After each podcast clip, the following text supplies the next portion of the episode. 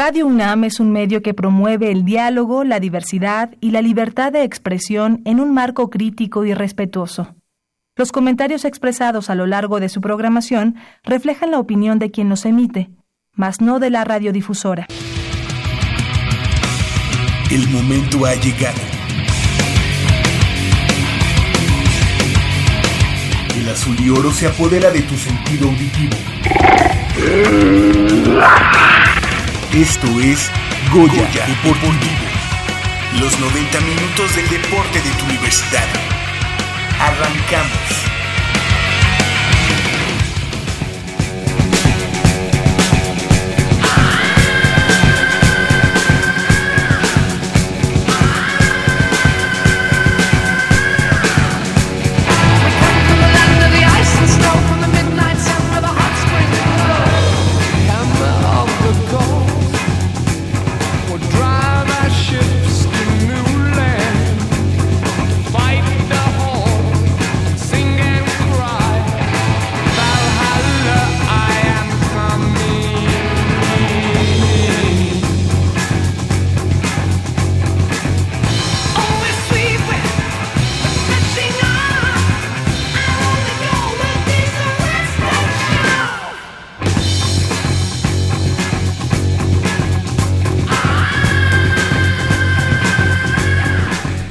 Hola, ¿cómo están? Muy buenos días. Sean ustedes bienvenidos a 90 minutos de deporte universitario, deporte de la máxima casa de estudios de este país, en Goya Deportivo, aquí a través del 860 de amplitud modulada desde esta nuestra casa. Radio Universidad Nacional, aquí en Adolfo Prieto número 133 en la Colonia del Valle.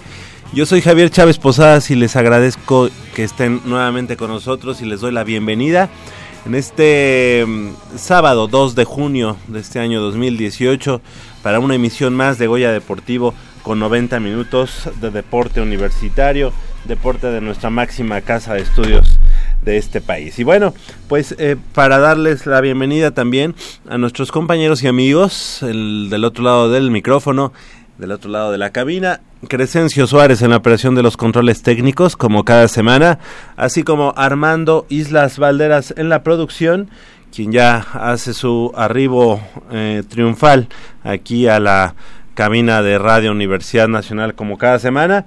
Y bueno, pues les recuerdo el 5536-8989 con cuatro líneas a su disposición para que nos llamen, para que participen y nos platiquen, nos pregunten, nos cuestionen o nos eh, comenten sobre esto que nos apasiona tanto, que es el deporte de la máxima casa de estudios del país. También nos puede seguir la huella a través de mm, eh, radiounam.unam.mx, ahí en el eh, link que los eh, lleva precisamente a la transmisión en vivo del 860 de amplitud modulada y también en el Facebook en Facebook eh, diagonal Goya Deportivo ahí estaremos eh, al pendiente de sus comentarios y de, y, de, todo lo que quiera usted participar con nosotros aquí en Goya Deportivo. Y bueno, pues esta mañana tenemos mucha, mucha información. está, se está llevando a cabo pues la Olimpiada Nacional y el Campeonato Nacional Juvenil 2018. Así que tendremos mucha información eh, al respecto. Estaremos platicando también de eh, pues el subcampeonato del equipo de Pumas Acatlán que eh, se quedó en la juvenil pues a un paso de ser de levantar el trono, pero de levantar el cetro. Sin embargo, eh, bueno, pues cayeron 13 puntos a cero allá en el José Ortega Martínez de la Universidad del Valle de México, Campus Lomas Verdes.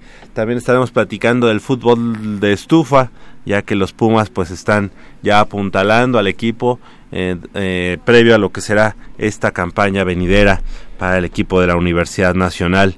Estaremos platicando también de los chicos de em, triatlón que han dado pues eh, la cara por la universidad y poniendo en alto eh, el nombre de la Universidad Nacional Autónoma de México. Así que, eh, sin más, si les parece, iniciamos con la información del mundo deportivo de la Universidad Nacional y es que en la Olimpiada Nacional 2018 Gustavo Eslava de la Asociación de Canotaje pues consiguió el metal de oro en la modalidad eh, canoa de una persona a, mil metros, categoría 16-17 años.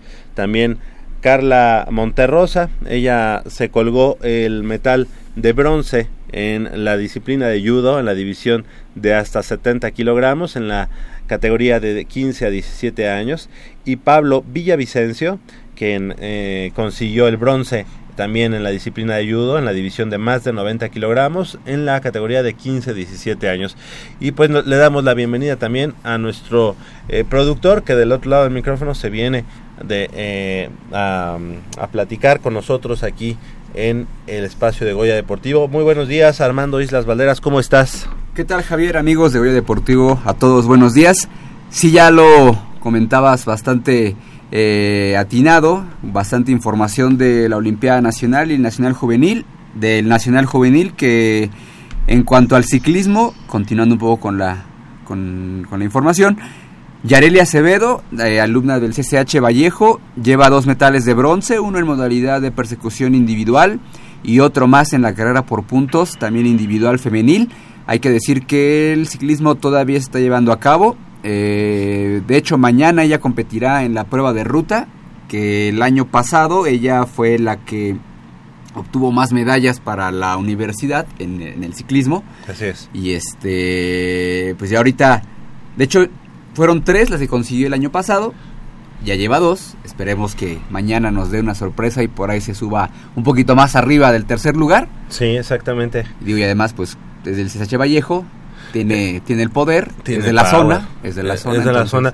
Le damos un saludo a Yareli Acevedo, como ya comentas, ya dos medallas. Y estaba viendo en las em, fotos que se suben eh, semana a semana ahí en deporte.unam.mx. Este, qué llamativo y qué padre están los uniformes que utilizan los, los ciclistas, pero todo en azul y oro. Así es como debe ser, eh, los colores de la Universidad Nacional. Y bueno, pues ya en cuanto ella acabe su participación allá en Aguascalientes, que será la próxima semana, por ahí del miércoles ya, ya la tendremos de regreso a la Ciudad de México. Pues, pues tenemos que tenerla aquí en esta, en esta mesa de análisis y debate de deporte, universitario para que nos platique pues Entonces, hoy, este, hoy es su tercera competencia. No, mañana, mañana, domingo. La prueba de ruta. Y bueno, el equipo termina su participación el próximo miércoles. Ya ves que son 10.000 categorías en el ciclismo. y aparte, pues es la Olimpiada Nacional, el Nacional Juvenil. Entonces ahí es todo un conglomerado de, de competencias. Y en el remo, la, a inicios de, esta semana, Alberto Lara y Rafael Díaz eh, Alberto Lara de la Facultad de Medicina y Rafael Díaz de la Asociación de Remo de la Universidad Nacional consiguieron también bronce en la modalidad par de remos cortos a 2.000 metros. Ahí el remo de la universidad pues dando, dando la cara por, por, la, por los Pumas en, este Nacional Juvenil dentro de la disciplina de remo.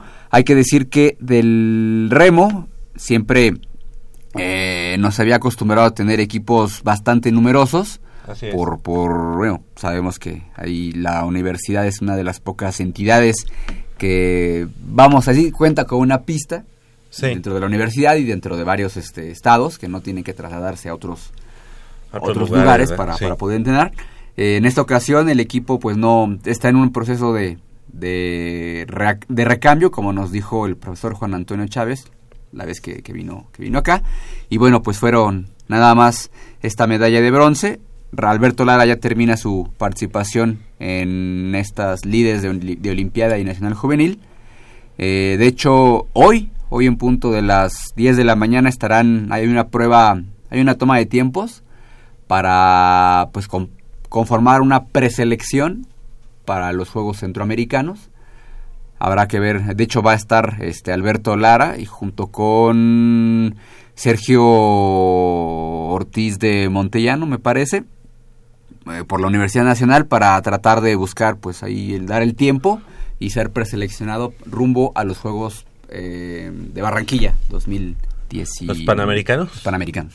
Exactamente, pues eso, eso es en el en cuanto al remo, pero bueno, pues ya estuvimos ahí em, platicando de estas medallas que se han sumado al escaparate deportivo de la Universidad Nacional eh, en esta semana, como ya lo dijimos, el remo, el el ciclismo, en la modalidad de persecución individual y en la modalidad de carrera por puntos individual, que eh, ya decíamos que Yareli Acevedo del querido CCH Vallejo, pues ahí se colgó este par de medallas. Así que pues todo, todo está listo para, para también pues estos eh, atletas universitarios que están poniendo en alto el nombre de la Universidad Nacional y eh, esperemos que durante esta semana, durante esta semana que iniciará el día de mañana, pues pueda pueda em, el equipo de la universidad, el contingente universitario, sumar más preseas eh, para su causa.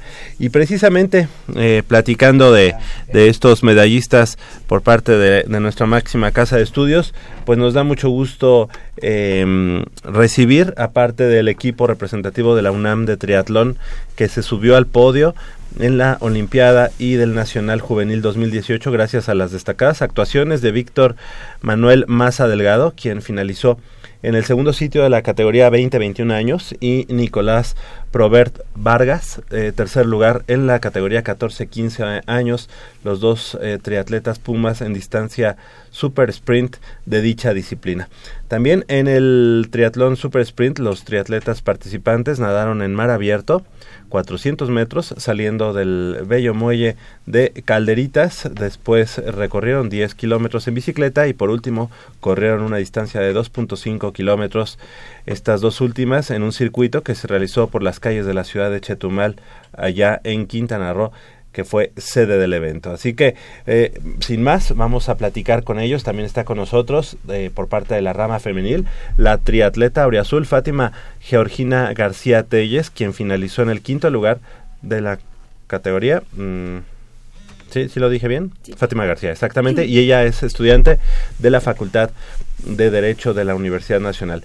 Así que bienvenidos, eh, Fátima. Fátima García, buenos días. Gracias por estar con nosotros esta mañana. Ah, muchas gracias. Enhorabuena, gracias por, por desmañanarte con nosotros y también a Víctor Maza, quien es parte de la Asociación de Triatlón de la Universidad. Hola, ¿cómo estás, Víctor? Buenos días. Buenos días, gracias. Gracias por estar con nosotros. Está con nosotros eh, Diego Saldívar. Sí, aquí. Diego Saldívar de la Asociación de Triatlón de la UNAM. Y bueno, pues ah, los tres eh, atletas, triatletas e integrantes del equipo representativo de la universidad. Buenos días, Diego, gracias por estar con nosotros. Muchas gracias. Bueno, pues antes que nada, platíquenos, eh, chicos, cómo, cómo fue esta competencia en el caso tuyo, Fátima. Eh, ¿Cómo, cómo eh, enfrentaste esta, esta disciplina de triatlón? Eh, ¿De cuánto tiempo ya llevas eh, haciendo eh, pues este, este deporte que lo, que lo hacen tres, tres, tres disciplinas diferentes? Pues yo empecé hace cinco años, empecé a entrenar y pues bueno, empecé, era gimnasta, duré 10 años haciendo gimnasia, entonces pues ya después empecé el triatlón. Y pues la competencia estuvo, la disfruté mucho, me gustó. Mm, salí muy atrás nadando porque pues la natación es, pues es mi disciplina débil.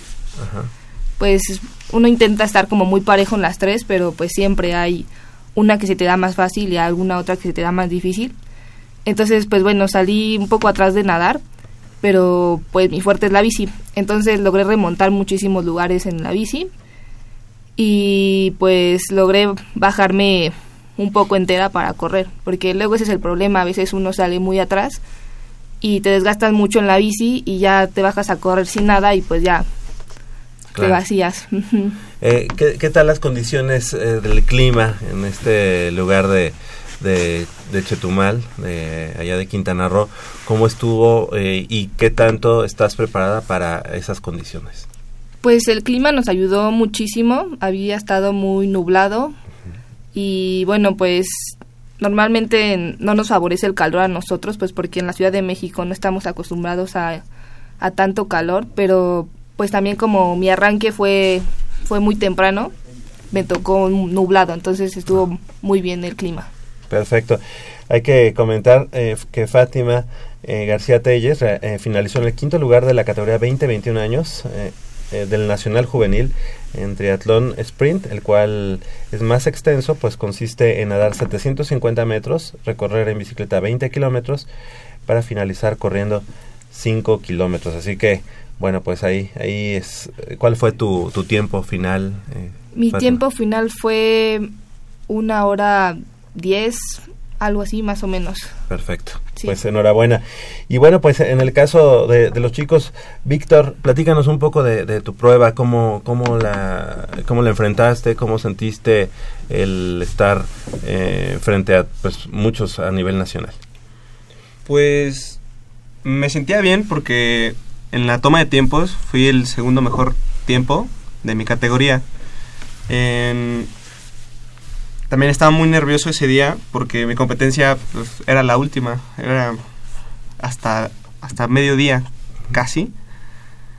Y aparte se atrasó eh, por factores como externos.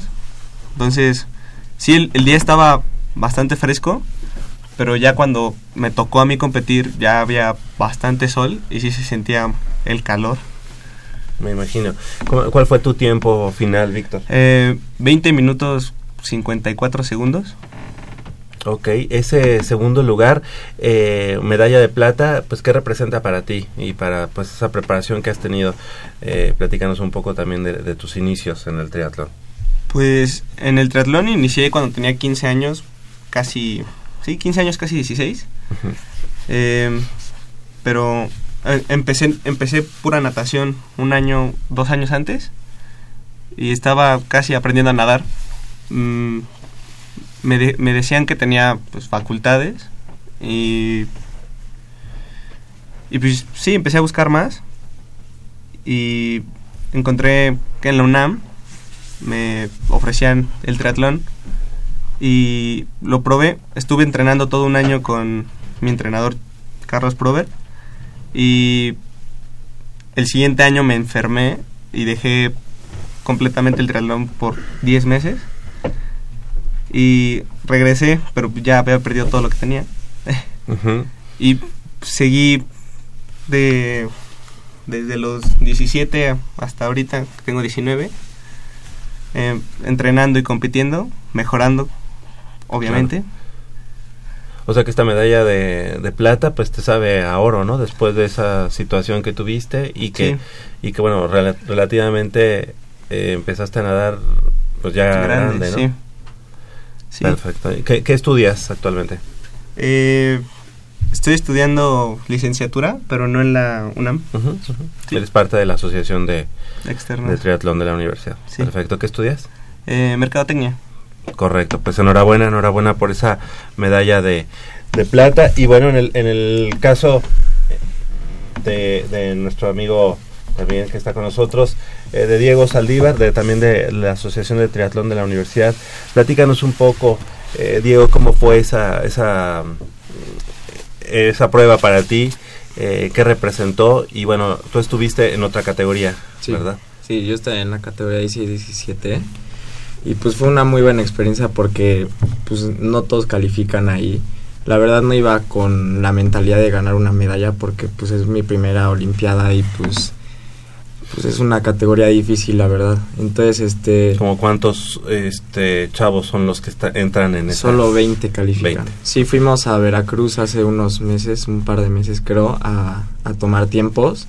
Tomamos tiempos de 400 metros de natación y de un kilómetro en carrera y pues los mejores 20 tiempos del país en mi categoría y en las demás. Algunas califican 16, pero en la mía califican 20 de todo el país. Entonces pues es estar compitiendo con lo mejor del país y pues la verdad sí pues, se siente muy bien poder llegar a ese nivel. Cuando te tomaron esos tiempos, eh, ¿estabas digamos eh, de los de hasta arriba o de los de... Califiqué en, en lugar 15 porque no tuve muy buena natación. Este, la verdad esperaba nadar mucho mejor, pero no nadé tan bien. Y pues mi pase a la Olimpia me lo dio la carrera, que tuve una muy buena carrera. ¿Ese es tu fuerte? Sí, yo creo que sí. sí. Sí, sí fue mi fuerte. ¿Y la, ¿Y la bicicleta qué tal? Bien. Nada más que en esta competencia no me sentí muy fuerte. Pero bueno, o sea, ya de cada competencia se aprende y pues ya sabemos tenemos las metas claras y sabemos que hay que pulir para que el siguiente año demos mejores resultados. Eh, ¿Se prestó las condiciones del mar, por ejemplo? Eh, Pues el mar está muy caliente. Ajá. Salía el día anterior fuimos a probar el agua y estaba peor. El día siguiente de la competencia bajó un poco la temperatura, pero un par de grados nada más. Entonces, pues que esté caliente sí, sí afecta un poco. No había mucha corriente, estaba muy tranquilo el mar, pero yo creo que el, factor más importante fue el clima. Estaba muy húmedo. Lo bueno es que estaba nublado, entonces no, no nos pega directamente el sol, pero la humedad sí afectó algo. Correcto. Eh, ¿Tú con qué medalla te quedaste? Yo no, yo no llevé medalla. Ok, pero ¿en qué lugar? Quedé 16. Eh, perfecto. Y ese nivel en el que te, eh, al que te enfrentaste, como dices, es lo más, digamos, lo más ganado a nivel nacional. ¿Qué tan lejos te sentiste, digamos, de los punteros? Pues sí, me abrieron algo, este, pero bueno, o sea, me siento tranquilo. Es tu primer es tu primer nacional, la Olimpiada Nacional. Sí, pero me siento tranquilo, pues ya ya sé que en qué tengo que trabajar para cada vez irme pegando más. Correcto. ¿Cuánto tiempo tienes practicando el triatlón? Apenas dos años. Ok, no, bueno, pues... Antes jugaba fútbol americano ahí en la UNAM igual. Y ya iba por la segunda temporada, pero decidí irme por el triatlón. Correcto. Eh, ¿Y cuál era tu posición? Jugaba de ala defensiva y ala cerrada. Ok, ¿con qué equipo? Con el, la, era... O sea, las infantiles de... las infantiles. ¿De Puma? Ajá, en el equipo azul. Ok, y bueno, ¿y cómo fue que esa, esa predilección ahora por, por triatlón? ¿Ibas pasando por los campos y...? No, pues el novio de mi mamá hace triatlón y siempre nos platicó de los Ironmans, de todas las pruebas que hacía y pues la verdad a mí me latió mucho y te digo que ya estaba a punto de entrar por la segunda temporada y, dije no, esta, tengo que decidir y me fui por el triatlón y yo creo que ha sido de las mejores decisiones. ¿Has estado contento? ¿Has estado sí, la verdad, sí. satisfecho? Sí, muy satisfecho.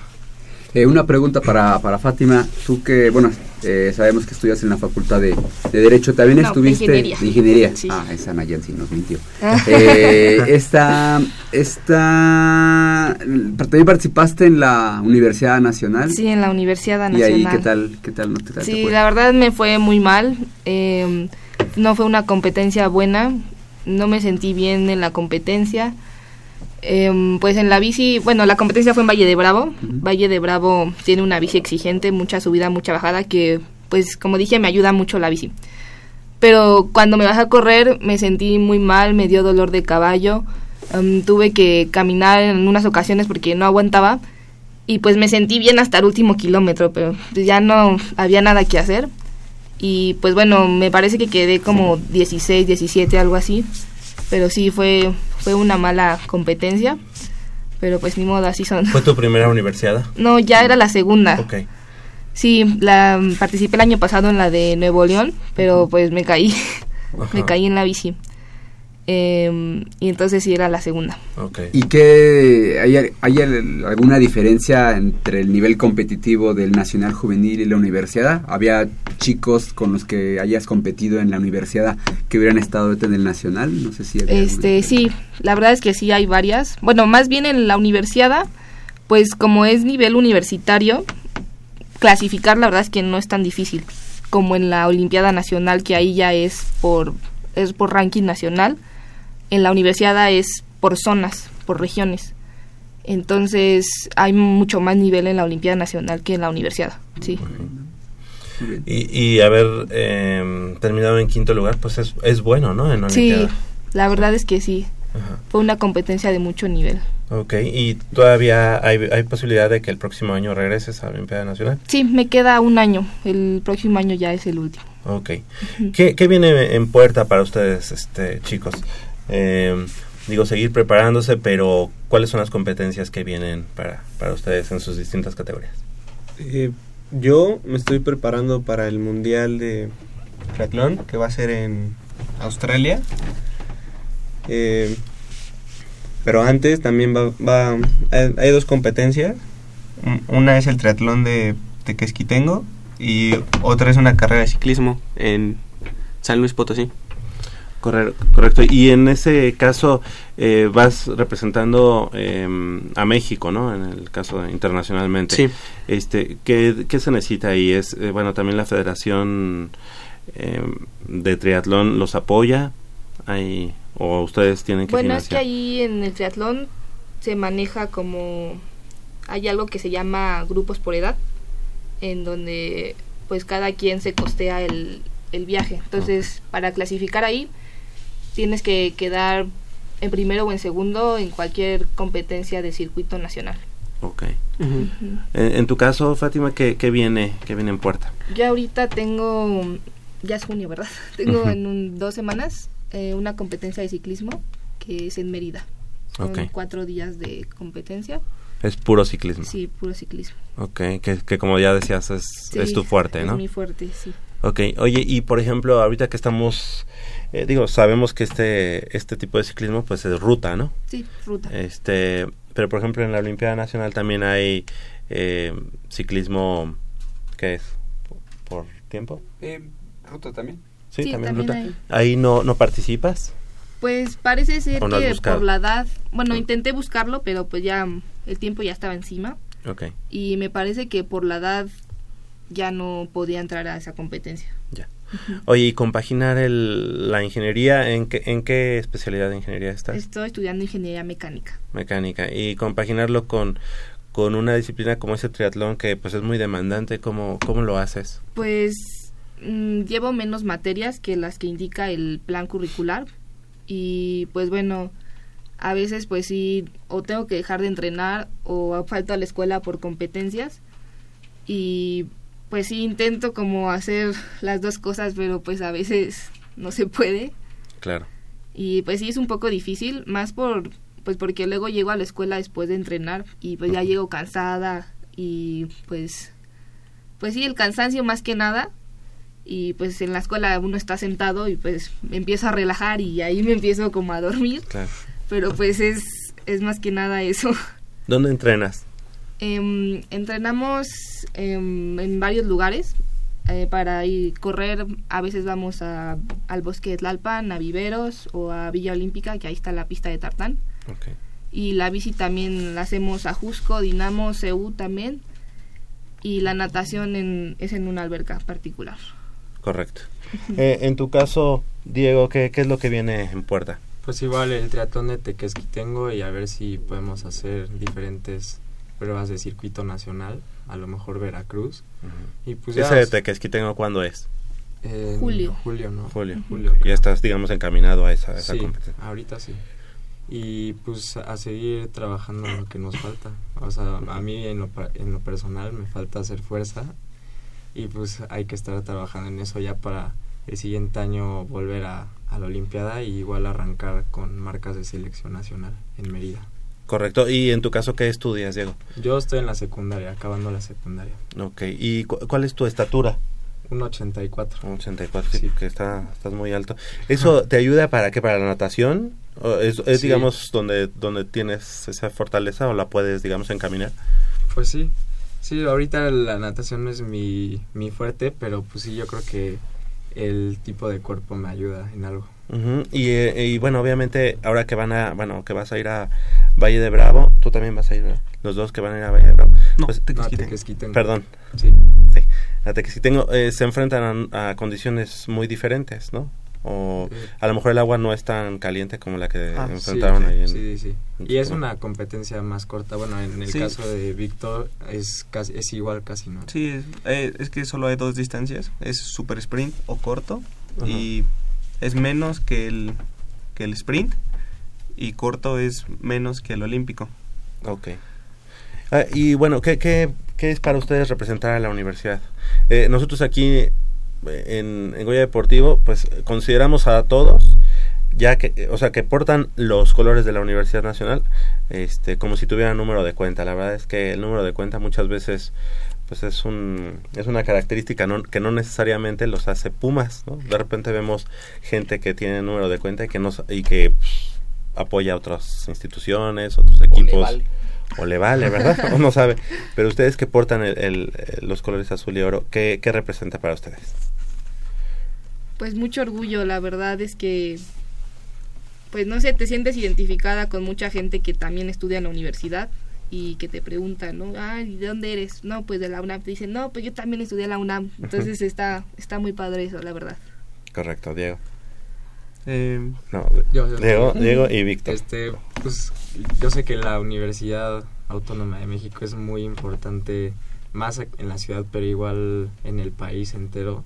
Entonces, pues poder representar una institución así de grande y ser parte de ella pues es como un, honor la verdad portar sus colores y poder participar con ellos pues yo creo que no cualquiera. Claro. Víctor. Sí igual pienso que es un orgullo portarlos bueno el uniforme porque eh, no solo nacional sino internacionalmente lo reconocen. Muchas veces me ha, me ha tocado que, que, que salgo de vacaciones o algo así y llevo un traje o algún, sí, alguna cosa del UNAM y me preguntan que, que, pues, ¿qué, hago en la UNAM o, por qué. Y ya surge plática de eso y sí, es como orgullo de portarlo. Gracias. Y bueno, eh, en tu caso, Diego, ya una temporadita en el fútbol americano. Que te pongan de receptor. Digo, pues, uno, ¿uno qué? 1.84. 1.84, pues necesitamos. No, yo creo que ya no. Ya no. Fue, fue de buena experiencia. Me la pasé bien, estuvo, estuvo duro, pero pero no creo que lo mío es esto del teatro. Del teatro, perfecto. Pues muy bien, qué bueno que haya adeptos para todas las disciplinas de la universidad y qué bueno que estén representándola dignamente. Pues les queremos agradecer que hayan estado esta mañana con nosotros, que hayan eh, platicado con los eh, amigos de Goya Deportivo sobre sus logros. Fátima García, muchas gracias. Gracias por haber estado esta mañana. Muchas gracias por invitarme. También a Diego Saldívar, muchas gracias. Gracias, gracias. Felicidades. Y a Víctor Maza, gracias y que tengas buen día. Gracias por la Gracias, al contrario. 8 de la mañana con 37 minutos, ellos eh, fueron eh, parte del equipo de triatlón de la Universidad Nacional Autónoma de México. También estuvo por allá Guillermo Ruiz Tomé, él sí, de la Facultad de Derecho. Eh, y quien tuvo que abandonar el triatlón sprint en la categoría 18-19 del Nacional Juvenil por una desafortunada lesión en la espalda, pero claro, le mandamos un saludo y esperemos que esté pronto de regreso eh, representando a la Universidad Nacional y a nuestro amigo también Nicolás Probert eh, de la Asociación de Triatlón de la Universidad que también estuvo allá presente en la Olimpiada Nacional. Las 8 de la mañana con 37 minutos hacemos una breve pausa y regresamos con más información del mundo deportivo de la Universidad Nacional.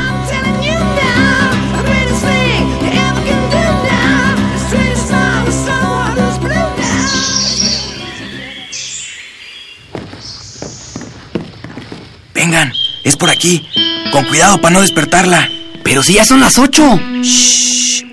A las 3 arrancan, muchachos. Rífate, Pedrito. Con esta tiene que caer. Despierta, dulce amor de mi vida. Chale, pero ¿por qué nos moja? ¿A qué mujer no le gusta que le lleven gallo? Pues a todas, pero no cuando escuchan Goya Deportivo. Los sábados en la mañana tienes una cita y no querrás que nadie te moleste. El cuadrante ensordece con el rugido del felino.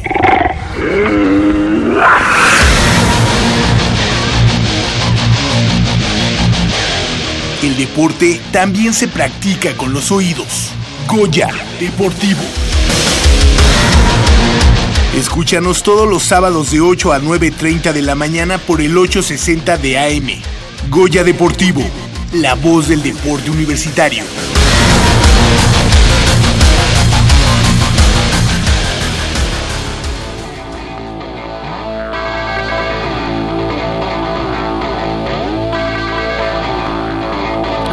is cracked from smiling, all the fears that she's been hiding. And it seems that pretty soon everybody's gonna know.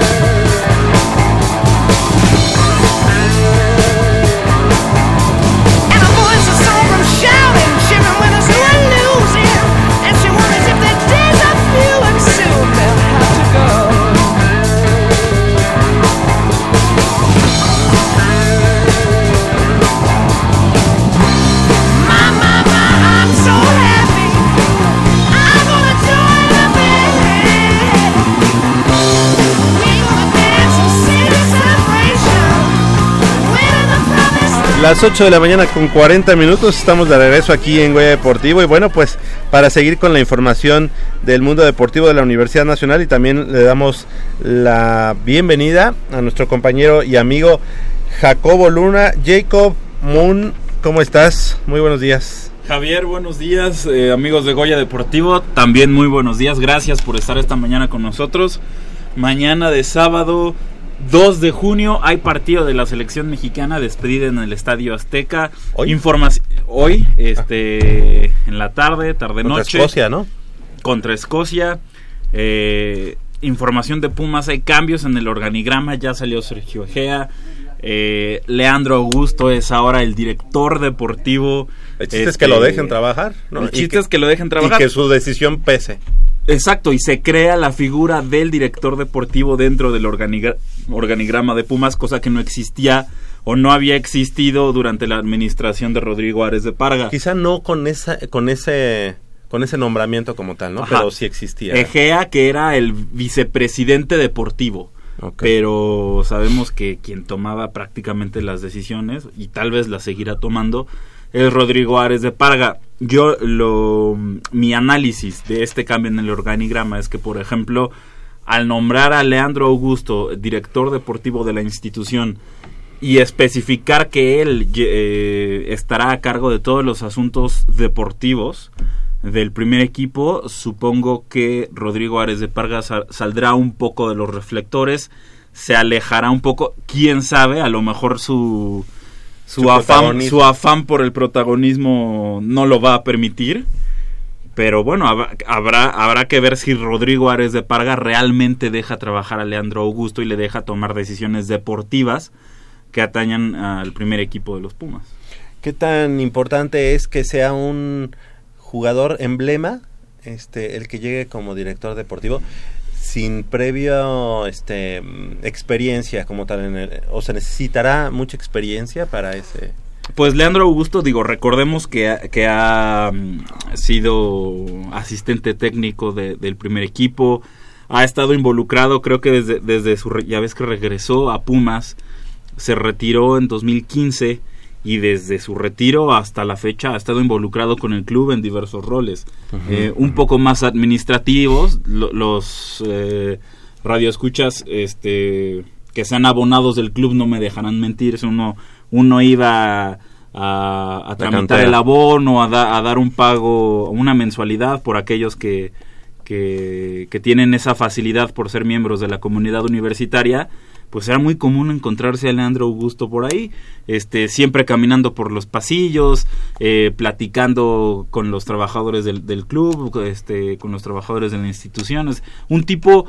eh, amigable, cercano, que sabe eh, trabajar con jóvenes, digo, también es, es, una autoridad en materia futbolística, es decir, creo, creo que es un acierto por parte de Rodrigo Ares Parga darle eh, pues este nuevo puesto, este nuevo rol a Leandro Augusto y que su primera misión es si realmente le van a dejar tomar decisiones, eh, armar junto con, con, David Patiño la plantilla para la apertura 2018.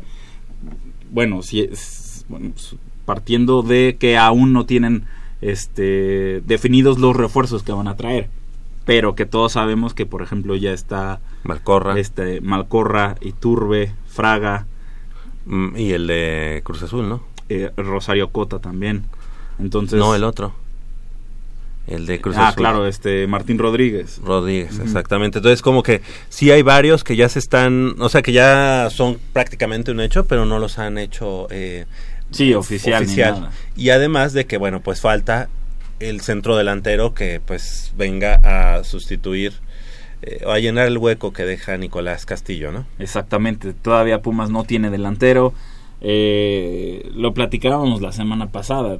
Necesitas un delantero eh, de calidad, que sea un referente en el área. Tal vez no como lo era Nicolás Castillo, no vas a traer un, delantero de, la misma calidad, pero sí, sí un extranjero que, que, sea efectivo, que, que sea tu referente de área y además de eso vas a tener que traer un delantero suplente, porque ya vimos hace un año que Brian Silva, el, joven de cantera, todavía no está preparado y el Cubo Torres lo vas a mandar a, como moneda de cambio a Tijuana. Entonces, volvemos a lo mismo. El, sentido común te dice pues, que, que, el regreso del Lalo Herrera a Pumas no sería tan descabellado. Que, que, es un tipo de casa que no te va a costar. Eso, eso principalmente, y es lo que le gusta ¿no? a Rodrigo Ares de Parga, que los jugadores no le cuesten y que de alguna manera pues ya tengan cierta, eh, o que tengan esa calidad probada, ¿no? De alguna manera.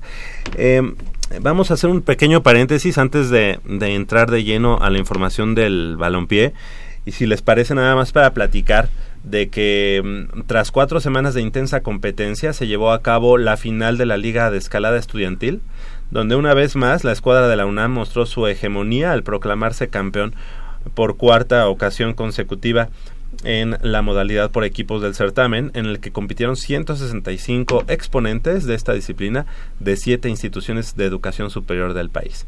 El segundo escalón del podium fue para la escuadra del TEC de Monterrey, Campus Estado de México y el tercero para el equipo que unió fuerzas entre los equipos de Ciudad de México y Santa Fe, también del TEC de Monterrey. En, individual, seis escaladores auriazules se colaron también a las finales, cuatro en varonil y dos en femenil, que al terminar la jornada obtuvieron tres medallas para esta casa de estudios. Ellos son eh, Rodrigo eh, Castellón, Castellón, alumno de la Facultad de Música, fue segundo lugar, Balam Aquino de Ingeniería y Paola Durán Macedo del posgrado de Diseño y Comunicación Visual, quienes finalizaron en tercer lugar. Y bueno, pues esta, esta es la información de la UNAM eh, que se proclamó, proclamó tetracampeona de la Liga de Escalada Estudiantil. Yo ahí lo que me queda, pues ahí eh, la duda es por qué estos chicos no estuvieron eh, con esa fineza, con esa... Eh, con esa gran actuación en la Universidad Nacional, ¿no? Donde donde más nos interesa, ahí no estuvieron, pero bueno, en la ahí son tetracampeonas, campeones de escalada estudiantil y en la Universidad Nacional que ahora era cuando necesitábamos, pues no hubo tantas medallas en escalada. No sé, no sé, ojalá nos puedan venir después a platicar y platicar al respecto. Sí, ojalá Arturo nos dé una explicación bastante convincente, porque él ahí anda cacareando eso esa a esos chicos. Esos chicos. Que les mandamos una felicitación. claro, no, no, de hecho, de hecho a lo mejor no tenían, este, o sea, no son alumnos regulares. Eso también puede ser, digo, no todos este, los que participan en la universidad, pues, digo, hay por cuestiones de que están en otras, a lo mejor, eh, instituciones, o son más chicos, o más grandes, Exacto. o no tienen el avance académico muchas veces. Pero Arturo, tienes que explicarnos muchas cosas.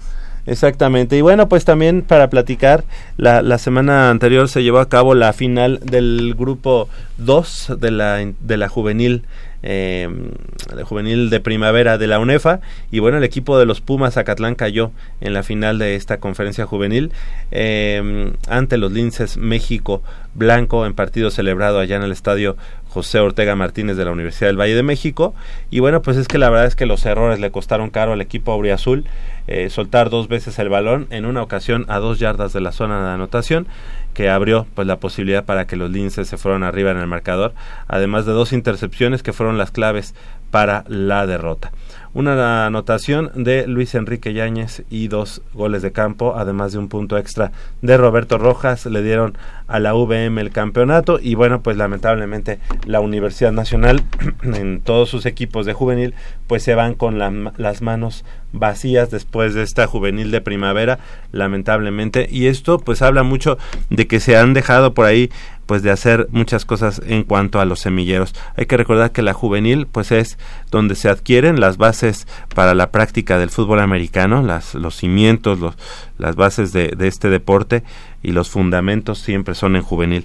Estábamos tratando de, de hablar con el coach, eh, el coach eh, Alfredo, Alfredo Díaz, eh, head coach del conjunto de Pumas Zacatlán, para que nos platique un poco de, de, qué es lo que viene para el conjunto universitario. Sin embargo, bueno, no tuvimos suerte, pero hay que recordar que nada más están ahora los Tigres de CCH Sur, los eh, Broncos de la Prepa 1, los Vaqueros de Prepa 5 y los Leopardos de la Prepa 8 esos cuatro equipos por parte del conjunto de Pumas Ciudad Universitaria. Y Pumas Zacatlán, que tiene a su equipo, obviamente del mismo nombre, Pumas Zacatlán, en categoría juvenil.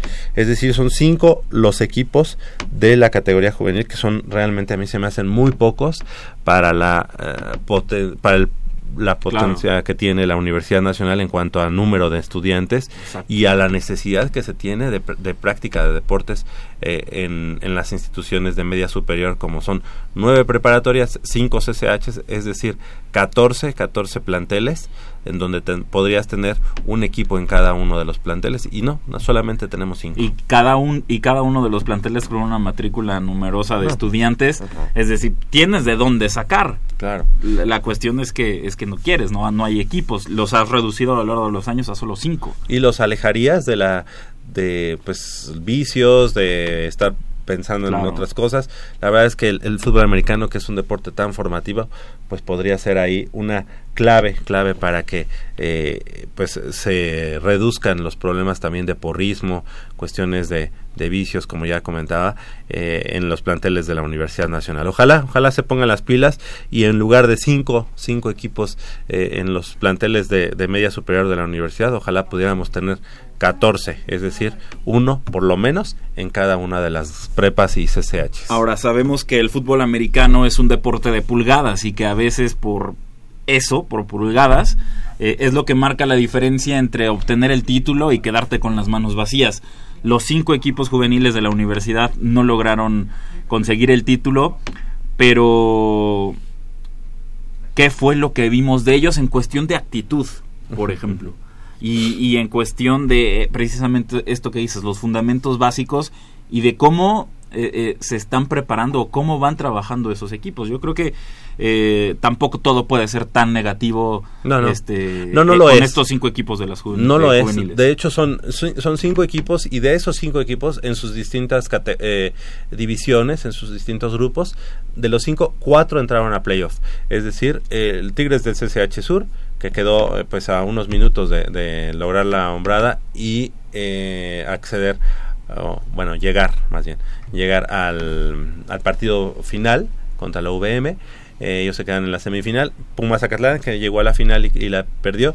Los em, Vaqueros de Prepa 5, que perdieron ante los Jets de Balbuena y el conjunto de los Leopardos de la Prepa 8 que perdieron ante el que a la postre fue el campeón, los los este, Potros Salvajes de la UAM y solamente el conjunto de Broncos de Prepa 1 que ahorita están pues en una renovación de jugadores, pues se quedó fuera, fuera de la postemporada. Así que bien hecho por los cinco equipos, pero sí son pocos, son pocos para, para toda la matrícula, como ya decías, eh, buen Jacobo. Y bueno, pues realmente también este para platicar sobre que con gran categoría y con un salto espectacular, Eduardo Josué Piña Rojas, alumno de la prepa número 5, ganó la medalla de bronce en el quinto encuentro internacional urbano de salto con garrocha que se realizó en la explanada del Monumento a la Revolución y que tuvo el aval de la Federación Mexicana de Asociaciones de Atletismo.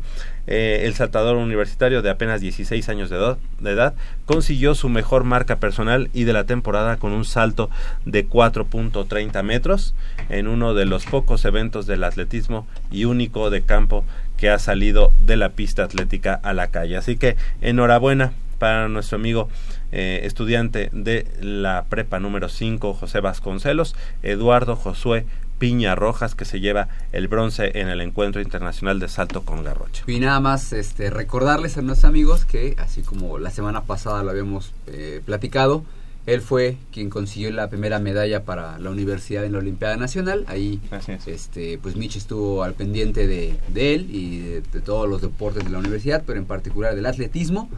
Y pues le agradecemos mucho a Mitch que esté pues del tingo al tango, que ahorita está en Chihuahua. Hace dos semanas estuvo en Querétaro. No sabemos dónde vaya a acabar en, la, en el verano. Ah, yo dije, en este día. ¿Dónde va a haber el mundial?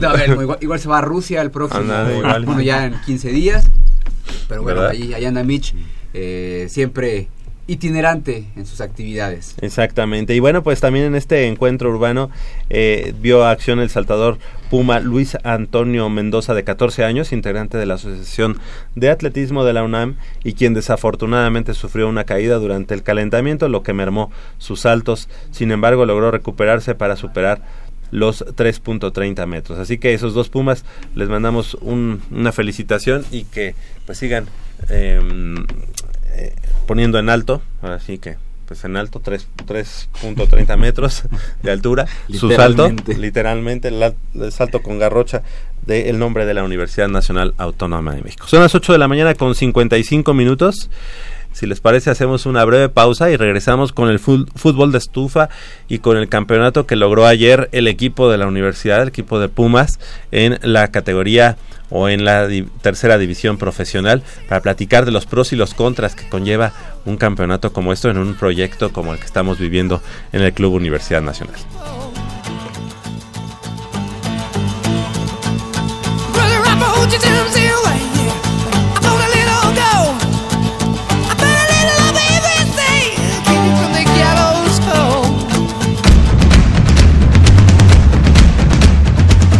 'El deporte vive en nuestra máxima casa de estudios. Más de 40 disciplinas diferentes, cientos de deportistas, una sola voz. Goya Deportivo. Cada sábado el felino se apodera del cuadrante. 90 minutos del deporte de tu universidad.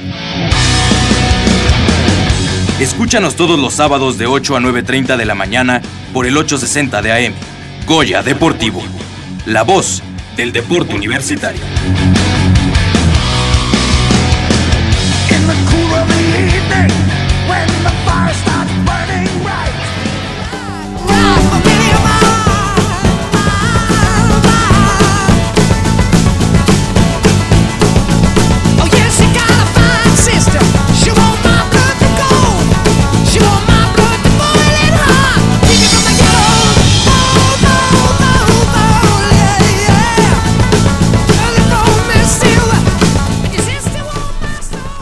De la mañana con 56 minutos. No te vayas, productor.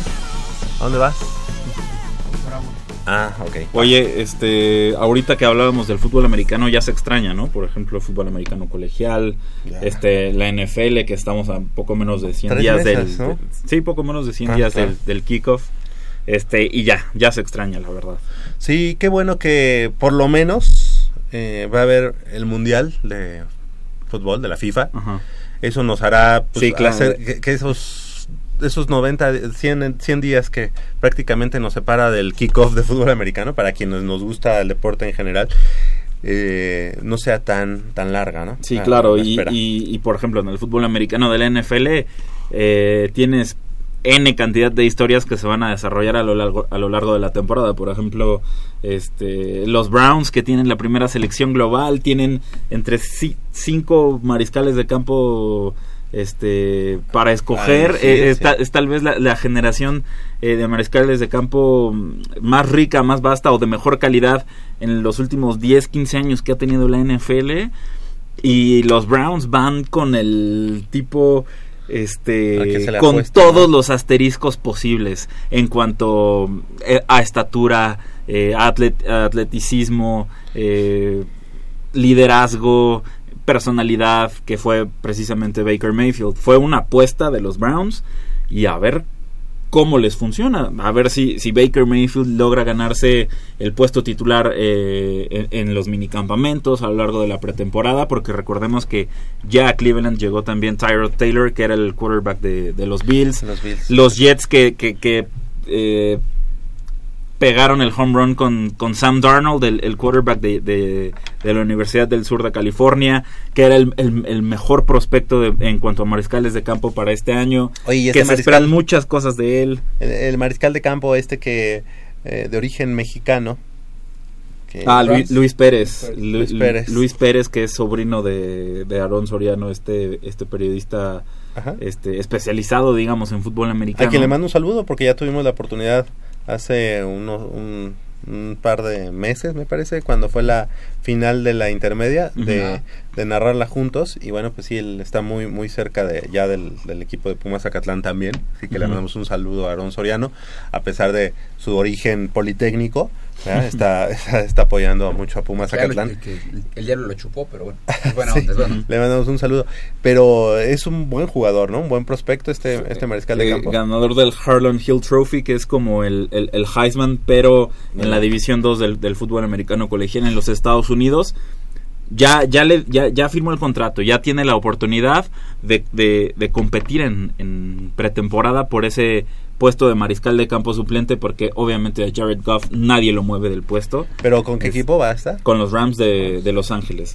Entonces Luis Pérez, eh, el mexicano, tendrá la oportunidad de ser el, el, suplente de, de, de, Jared Goff. Que, que, muchos, que muchos tal vez no comprendemos la magnitud de lo que es ser mariscal de campo suplente en la NFL. Es decir, es tal vez el puesto más importante que existe en la liga. Porque además el mariscal de campo se lesiona mucho. ¿eh? Exacto, por debajo del mariscal de campo, el segundo puesto más importante en la NFL, o tal vez el más importante es el de mariscal de campo suplente, porque debes estar preparado en para para, para, ingresar al terreno de juego bueno, en cualquier momento. Tom, Brady es, es, el claro ejemplo de un mariscal de campo este suplente. Exacto. Y de cómo llevó a, a, hacer una, una dinastía, ¿no? Este, este equipo de los, de los Patriots. Pero bueno, y, y eh, qué bueno que lo comentas. La verdad es que eh, la NFL pues sí se extraña, pero ya falta menos. Ya falta menos y como decían, va a estar el Mundial de por medio eh, en, unos, en unos días, 15 días ya, el día 14 de junio que inicia esta esta travesía ya en Rusia, vamos a estar bombardeados por todos lados de partidos, de pues de, pláticas, de conocer un poquito más de la cultura eh, rusa y bueno, pues qué mejor que hacerlo con un deporte como es el fútbol en este caso y este enhorabuena y bienvenido al fútbol también, ¿no? Sí. Eh, estaremos apoyando sobre todo a Jesús Gallardo, que jugará el Mundial como futbolista de Pumas. Pero ya ¿Verdad? jugará el Mundial como futbolista de Pumas. O sea, registrado como de Pumas, ¿verdad? De Pumas, exacto. Y eso eh, ya nos, nos ligamos precisamente a la, a la información.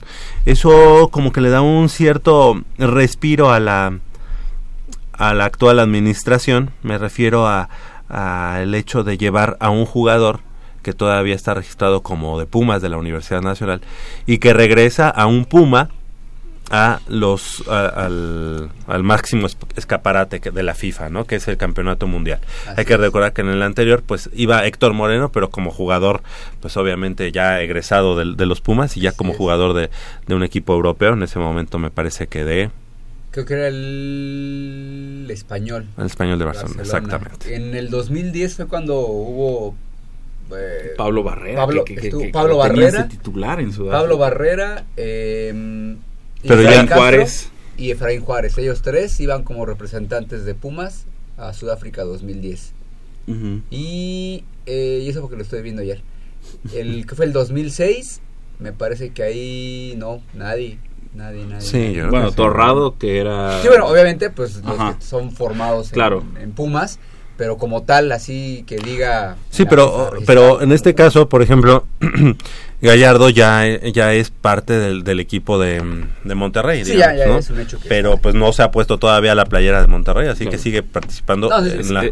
Exactamente, sigue perteneciendo a los Pumas. Yo, yo la pregunta que quiero aquí plantear en, la mesa de debate de, de, Goya Deportivo es, para ustedes los aficionados de Pumas que nos están escuchando en casa, en carro, donde sea que nos estén escuchando, ¿Hasta Chetumal? Hasta Chetumal, claro. ¿Qué preferirían presumir? ¿Cuántos futbolistas de Pumas no, hay en selección mexicana? No, o no me vale. ¿Cuántos títulos ganó Pumas en la temporada reciente del fútbol mexicano? Eso. La respuesta es clara, es sencilla. Evidente.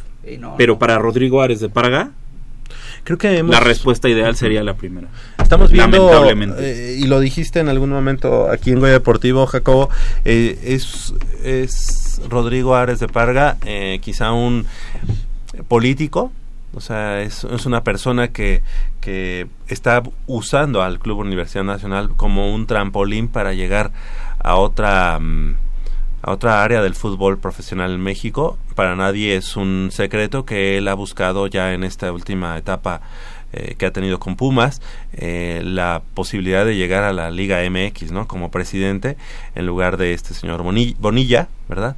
Y ha hecho ciertos em, pues acuerdos con algunos presidentes de, equipos para para que voten por él y pueda ser el nuevo presidente. Pero, pero ¿sabes qué es lo preocupante? Que, que tú te enteras del rumor, te enteras de la noticia.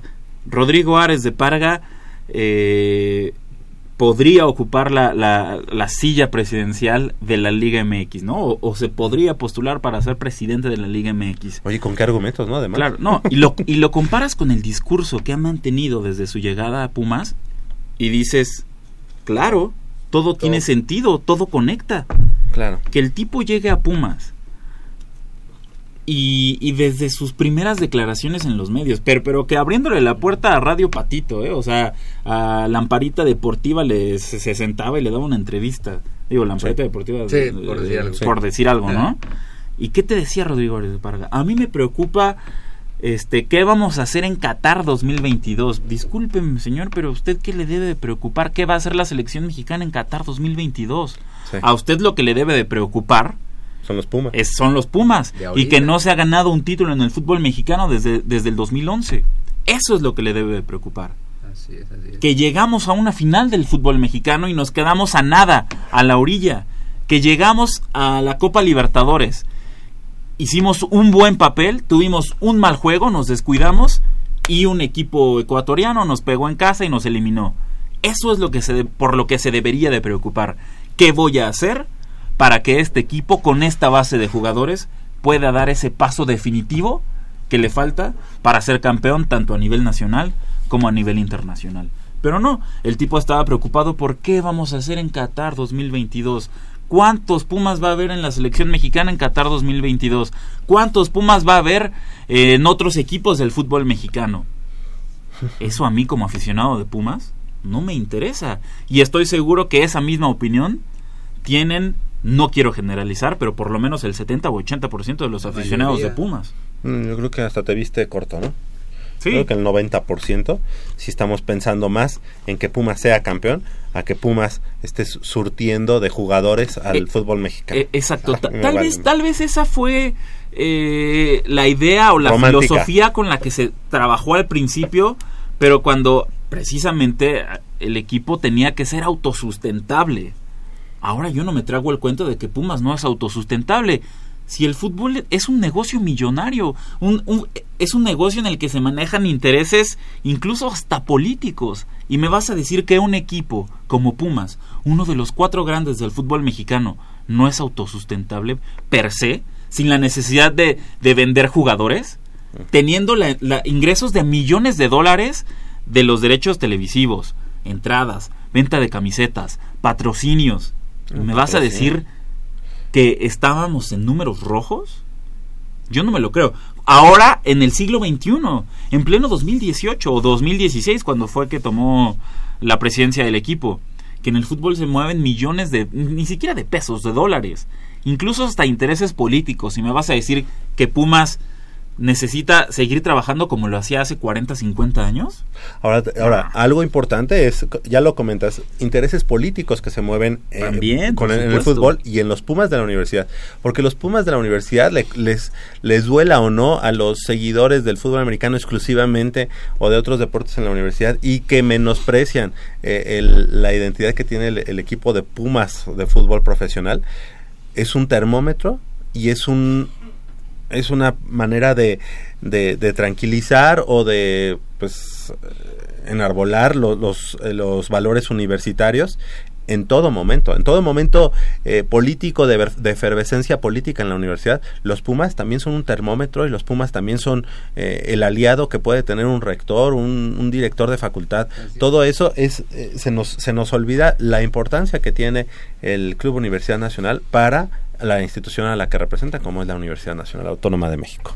Exactamente, y por ejemplo, eh, regresando a este tema de, de, la compra y venta de jugadores, que, que Rodrigo de Paraga ha repetido como letanía en los medios, eh, que antes la base de la selección mexicana eran jugadores de Pumas, que volteabas a otros equipos de la Liga MX y había cuatro o cinco jugadores de Pumas. Bueno, es que ahora la realidad es muy diferente.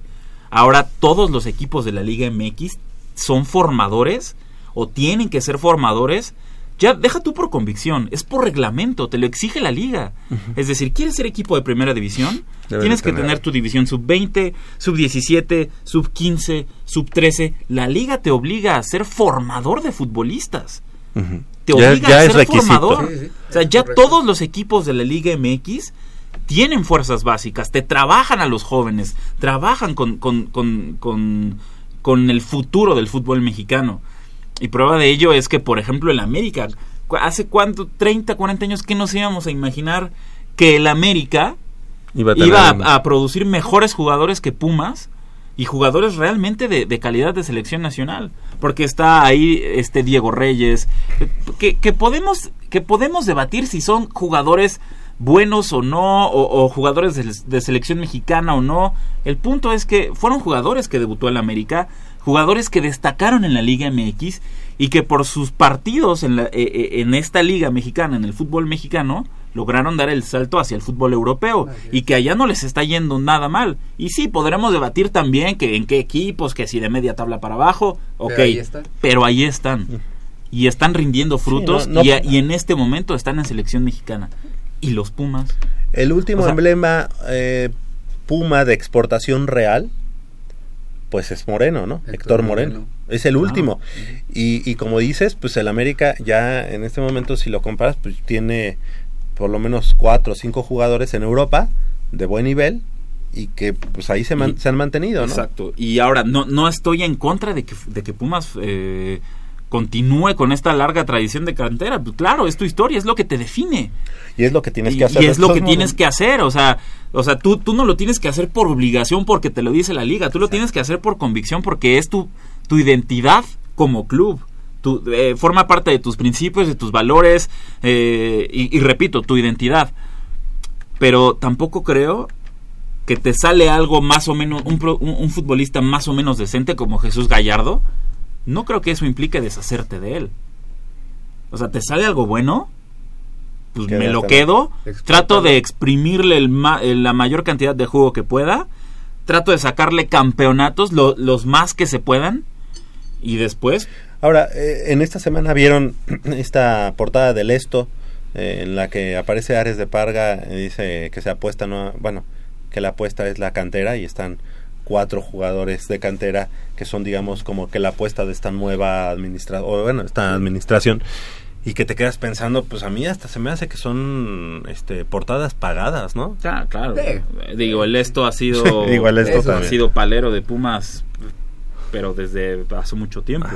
Entonces a lo que voy es, eh, el día de ayer se consigue un, un campeonato en fuerzas básicas, por qué no decirlo así, tercera división profesional sin derecho de ascenso, eh, Pumas enfrentando a los Tigres de la Universidad Autónoma de Nuevo León, eh, allá en Monterrey, en las instalaciones de Suazua. Y eh, se van a tiros penales.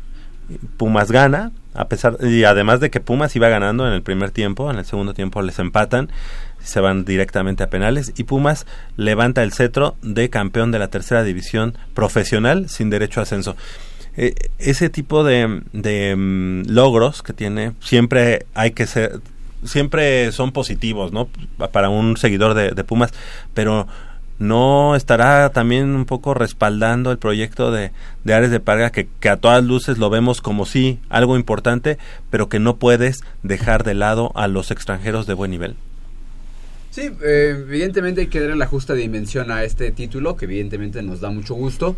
Son fuerzas básicas es una división nuevamente tercera división sin derecho a ascenso y Liga MX hay un mundo de, de diferencia.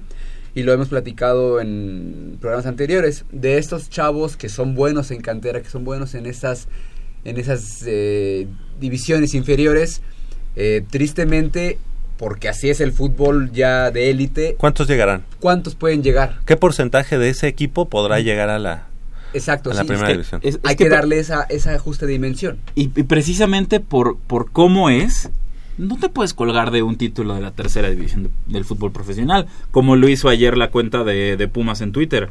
Eh, campeones de la tercera división del fútbol mexicano. Eh, sub, sub, 20, este, no, sub 17, subcampeón eh, en dos torneos. El futuro de Pumas está en la cantera. No te puedes colgar así de esa manera tan grosera de un proceso que sabes que de entrada E, esos, esos jóvenes tienen probabilidades de uno en mil de ser futbolistas de primera división. Y uno en mil estoy viendo generoso. Porque tomemos en cuenta que para llegar a la élite del fútbol mexicano es un embudo, como todo, como, como la misma educación en este país. ¿Cuántos empiezan en primaria? ¿Cuántos, ¿Cuántos de los que empezaron a primaria avanzaron a secundaria? ¿Cuántos de los, de los que terminaron secundaria lograron eh, encontrar, por ejemplo, un lugar eh, en, la UNAM. ¿Y cuántos de esos, de esos estudiantes de bachillerato de la UNAM son los que logran entrar o conseguir un lugar en la licenciatura? ¿Y cuántos terminan? ¿Y cuántos terminan? Y es el mismo embudo en el fútbol, así, exactamente el mismo. ¿Cuántos empiezan 5 o 6 años? ¿Cuántos son los que continúan 7, 8 años? ¿Cuántos son los que eh, llegan 10, 11, logran meterse en una sub 15, sub 13? Es decir, no perdamos de vista que esto sigue siendo un embudo, sigue siendo un proceso eh, extenuante, cansado y que precisamente los futbolistas de esa tercera división tienen que seguir esa palabra clave, proceso. No porque fueron campeones ya les vas a decir, ah, sí, este, ustedes cinco, eh, siete, ocho futbolistas que fueron campeones de tercera división, ya, este, pásense mañana a la sub-20 de Pumas. Ah, no, no. No lo puedes hacer. Tal vez haya uno que destaque por encima de los demás y le das la oportunidad, pero que sea paso a paso y no le vas quemando el proceso como lo hiciste, por ejemplo, con Brian Figueroa. Es decir, esto tiene que Brian Figueroa era una de las figuras de la sub-20, ¿no? Sub-17, que llegó a, la final, si no mal recuerdan, en la apertura 2017. Así es. Y inmediatamente para el otro torneo, junto con otros dos elementos de esa sub-17 finalista, lo subiste al primer equipo de Pumas. Y en el primer equipo, pues la verdad es que no ha hecho... Con, el peso que implicaba para ellos, por, por el aspecto del proyecto de, cantera, de, que... De que de que Rodrigo Árez de Parga estaba aferrado, este, aferrado o con esa necedad de justificar su proyecto eh, de canteranos. Es decir, claro que hay futbolistas este, de, calidad. de calidad en Pumas en la cantera y van a ver que con ellos este, vamos a regresar y, cuál ha sido la realidad de Brian Figueroa. No. o sea, oportunidades hay, que, dimensionar todo todo eso y bueno nosotros lo dimensionamos y, la gente tiene que ser consciente los aficionados de Pumas que o sea no no porque esta generación fue campeona quiere decir que en 3, 4 años Pumas va a ser campeón del fútbol mexicano con esta generación. Pero bueno, mira, eh, ahorita que hablaba eh, Jacobo de esa generación de América que consiguió varios títulos en las fuerzas este, inferiores, de ese equipo sí le fueron dando ese, eh, ese proceso y cuando llegó a, primera división, pues por lo menos hubo ahí un campeonato de la América. Pero, claro, pero de, todo ese equipo, de, por ejemplo, de ese América que fue pentacampeón en la sub-20, ¿no? Si no, si no me equivoco. ¿Cuántos fueron eh, los futbolistas que, que, subieron al primer equipo de la América Pocos. y que brillaron? Diego Reyes, Diego Reyes Raúl Jiménez, Raúl Jiménez um, otros dos más, si tres, quieres, tres. Algunos de los no tan conocidos, pero que estuvieron ahí, pero que ya por lo menos... Fueron parte de ese proceso. O sea, de, un proceso de 22 jugadores. Claro, claro. y, mira, y, cuántos futbolistas de igual o, o mejor calidad ha producido América desde entonces? Diego Lainez, ¿no? Edson Álvarez. Edson Álvarez, sí. Párale de contar. Es decir, que en un, lapso de ocho años, América ha producido eh, cuatro o cinco futbolistas con calidad para selección nacional y con calidad para estar en el fútbol europeo. Pero con calidad para que les diera un campeonato, ¿no? Para que fueran e- parte de un campeonato. Eso es, lo que nos tendríamos que enfocar. Exactamente. Es en lo que tendríamos que ver. La calidad por encima de la cantidad. A mí qué me importa que, que, que, haya seis nuevos canteranos en, el primer equipo de Pumas cada torneo. Bueno, si finalmente van a terminar como un David Isasola, o como un Alfonso Nieto, o como los hermanos Escamilla, o el Kevin Quiñones, eh, ¿qué me interesa si van a terminar como ellos? Yo preferiría, en un lapso de seis, siete años, que me saques cuatro o cinco jugadores, pero que realmente sean los que se lo merecen. Y sobre todo pensar en que sí quiero calidad de mis canteranos, pero para mí, para mi equipo, para mi beneficio. Explotarlos yo primero. Ya después. Y después. Obviamente, si tú tienes un. Sacarles todo, exprimirles todo lo Las fuerzas van a llegar y tendrás buenas ahí, tendrás que decidir por cuál te. Por Porque si no, va a, ser, va a ser como el Atlas, ¿no? Ajá. Llegó un momento en el que, uy, pues sí es la mejor escuela y Pues sí, pero todos los jugadores del Atlas no nunca fueron campeones con el, con el Atlas, ¿no? Entonces, a ver, de este equipo que, que se vislumbra pueda ser Pumas para la próxima temporada, ahí yo creo que prospectos de fuerzas básicas, en mi caso, Alan Mozo, se me hace que es una promesa. Alan Acosta. Pero ya que necesitan en esta en esta temporada ser titulares o dar dar el, el do de pecho. De, entrada es eh, José Carlos Van Rankin no entraría ya en, planes para David Supone que creo que ya se va a eh, Puebla, su técnico. Ojalá. Esperemos realmente que sí digo, no es nada personal contra José Carlos Van Rankin. Eh, lo que pero, que pero realmente es un tipo que no tiene las, las cualidades, no tiene los, los argumentos, las herramientas para ser futbolista de primera división. No, no estoy diciendo que no tenga que ser futbolista profesional, porque ser futbolista profesional no implica ser futbolista de primera división. Puede ser futbolista del ascenso, de la segunda división, de la tercera división. Es decir, José Carlos Van Rankin podría desempeñarse sin problemas en una tercera división, en una segunda división, hasta en el mismo ascenso. Pero José Carlos Van Rankin no es futbolista de la élite del fútbol mexicano. Y, Pumas, eh. eso es lo que necesita, futbolistas de élite, sean canteranos o sean extranjeros. Pumas lo que necesita son futbolistas de élite y no futbolistas con becas de por vida como, como Cabrera, el mismo Van Rankin, Saldívar. Es decir, Pumas lo que tiene que entender es no porque produce, eh, formaste al futbolista, significa que se ganó una entrada de por vida o, o una beca de por vida en tu primer equipo. Si el tipo ves que ah, después de dos años no da el ancho, ¿sabes qué? Muchas gracias. Encuentra acomodo en otro equipo. El mismo Cabrera, ¿no? El mismo Cabrera, que, Que, se le... Alan Mendoza. Como que se, creyó de, en Cabrera, ese Cabrera de la selección nacional. ese Cabrera 2000, ese Cabrera ¿Qué te gusta? ¿2010, 2012? 2010, 2012 antes de su lesión. Que prometía, ¿no? Que prometía para Pumas. Pero que en Pumas realmente nunca ha dado ese. Eh, o sea, esa calidad que lo, que lo permita. Que lo proyectó a ser considerado una. Un referente de Acuérdate que en Morelia incluso fue ah, banca. Morelia fue banca. Morelia estuvo un año y, y fue banca. Sí, pues eh, tuvieron, en el caso de David Cabrera, del propio José Carlos Van Ranking, que tuvieron oportunidades y oportunidades y oportunidades y pues realmente no han podido destacar, digo. Digo, a nadie se le niega una oportunidad, pero si tú ves que... No, a nadie se le, se le niega una oportunidad, o tal vez dos, o tal vez dos, o tal vez tres. pero ellos van en su décima oportunidad. si tú no, no ves que no das, digo, también es culpa creo yo, pues del, del propio equipo, ¿no? De, pues si estoy viendo que no me sirve. Yo no, yo no sé por qué, por qué traes a Rosario Cota, ¿no? Si ese jugador es un, eh, que es un medio escudo, digamos. No es ningún crack. No es ningún crack. Y yo creo que sí tienes en la cantera un jugador que más o menos te pueda dar lo mismo. jugadores de ese mismo nivel en cantera sí tienes. Sí, claro. Que no sean cracks, que tengan condiciones, que les veas cualidades con las que puedan llegar al primer equipo. No, no entiendo ahí. Eh, ¿eh? Y lo que decíamos, si ya en esta, si en dos años no va a haber, no va a haber descenso, ahora es el momento de que si juégatela con todo. Ahora, el, verdadero, el verdadero, digamos, un jugadores que ya que ya son parte de Pumas y que ya se quedaron como como ese emblema de Pumas, pues Luis Fernando Quintana, ¿no? Claro. Yo creo que él es un central, un jugador que, que pues está probado ya como, como en su calidad y este y creo que tiene los argumentos para muchos dicen que Jesús Gallardo es como la joya de la corona en el proyecto de Rodrigo Árez de Parga pero la realidad es que Jesús Gallardo lo debutó Memo Vázquez eh, con Víctor Mabuf cuando era, era presidente del patronato que, que no con Borja no con Borja Navarrete y este cuando Manolo eh, Antonio Sancho tenía ocupaba este cargo de director deportivo en el equipo.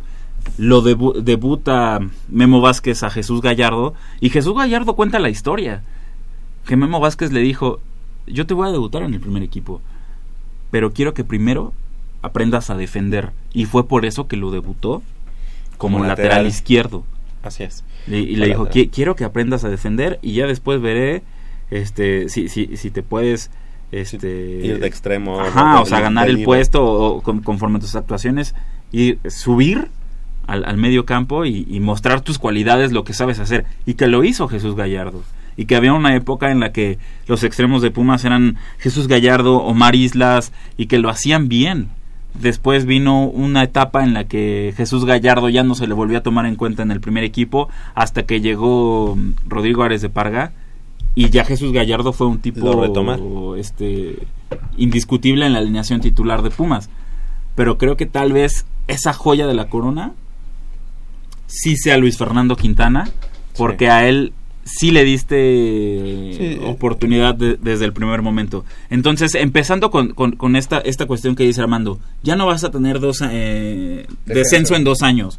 Juégatela ya con tu cantera. Si ya, tienes, te libraste de esa preocupación, ahora demuéstrame eso. Eso que tanto me preguntaste durante, dos años, durante dos años y que claramente vimos que fracasaste. Ahora demuéstramela, demuéstramelo y juégatela con ellos.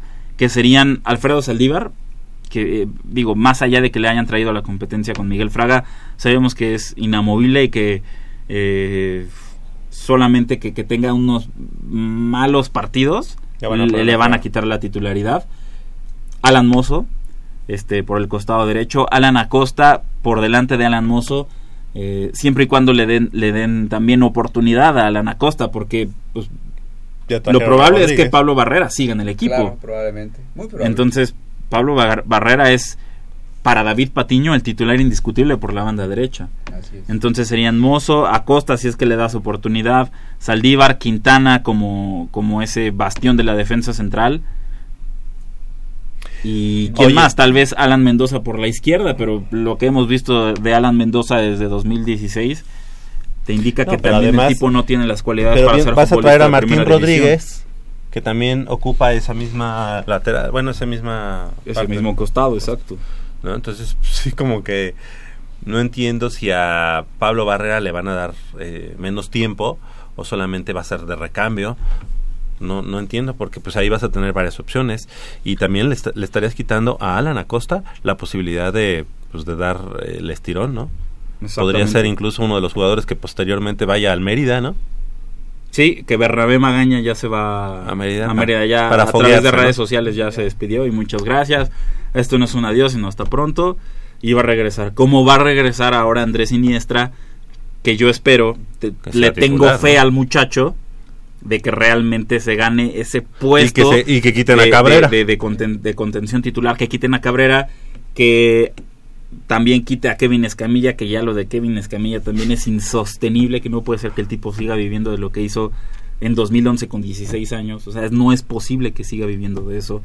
Y, Oye, algo, algo, perdón, perdón, porque estamos, estamos llegando al final, pero algo paradójico es que en el mismo semestre se coronaron los dos defensas centrales de Pumas, ¿no?